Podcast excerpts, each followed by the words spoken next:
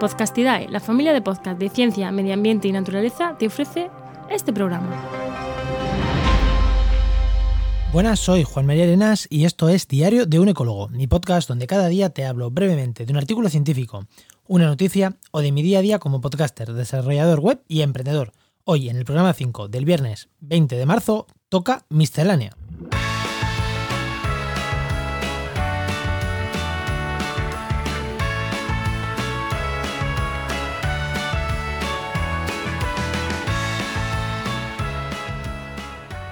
Y sí, los viernes, ya os dije ayer que los viernes iban a ser un poquito especiales, pues por eso, porque voy a hacer una miscelánea.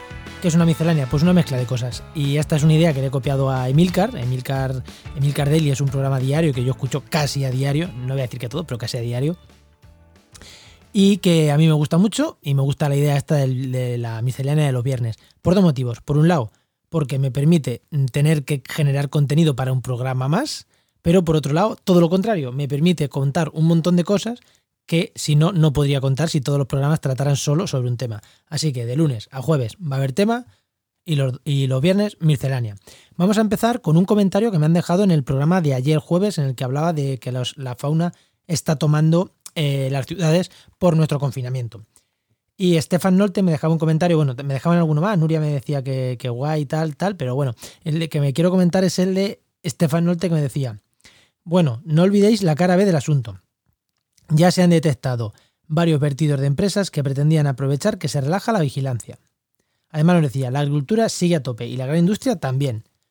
Además, también nos decía, también hay, que, también hay quien teme un efecto rebote por todo el consumo contenido y las medidas de estímulo de cara al tercer trimestre. Habrá que tratar de aprender de lo bueno y evitar lo malo, aunque algo me dice que la memoria del ser humano es muy corta para eso. Totalmente de acuerdo con Estefan. Nada más que añadir, Estefan. Eh, nada, nada más que añadir. Mm, es que es, que es así, lleva razón. Luego, mm, también deciros que ha vuelto Oikos. Oikos es el programa con el que yo me estrené.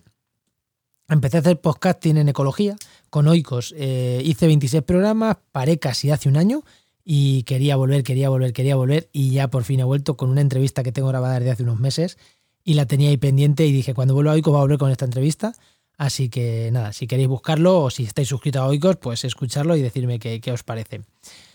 Más cosas. Actualidad ambiental de esta semana, del martes, estuvimos hablando del vertedero de Zaldívar. Eh, bueno, a quien le interese que lo, que lo escuche, sin más, es un tema muy interesante, pero os lo quiero destacar porque tuvimos la entrevista a una persona que, nos, que vive allí, vive en la zona y que sufrió los atascos, es una persona más del secretario del Colegio de Ambientólogos de Euskadi, controla mucho el tema pero vive allí y para mí tener el testigo de alguien así es súper valioso, alguien que, que, lo vive en primera persona los problemas, ¿no?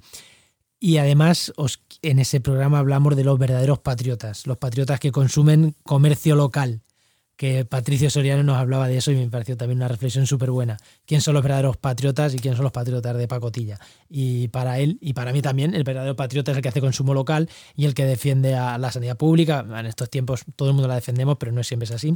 Y, nada, pues eso, eh, me pareció súper interesante los dos, los, dos, los dos invitados que tuvimos al programa. En la web de restauración de ecosistemas, eh, porque hay un poco de tema, no sé si lo sabéis, que es una web que, dirijo y donde he escrito bastantes cosas ahí, ahora está escribiendo mucho mi compañera Paula. Y escribió un artículo que a mí me encantan. Son esos artículos, era sobre vacas y sobre el consumo de, CO2 que tiene producir, eh, de CO2 o de metano, eh, producir un litro de leche que se ha mejorado muchísimo desde hace 50 años.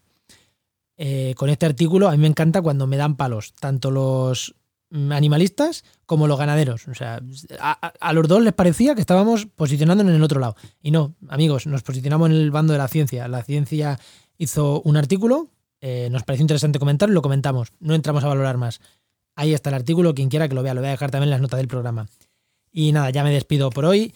Solo por último recordaros que escuchéis Enciérrate con la ciencia mañana sábado y pasado domingo de 9 y media, de 6 y media a 9 y media de la noche. Podéis mandar vuestra a 8 y media vuestras preguntas en directo y las responderemos con el hashtag Enciérrate con la ciencia. Y nada más, suscribiros, deciros que os suscribáis a vuestro reproductor de podcast y que si estáis en Apple, os pido que me deis 5 estrellas y me dejéis una valoración. Os espero la semana que viene en Diario de un Ecólogo. Adiós.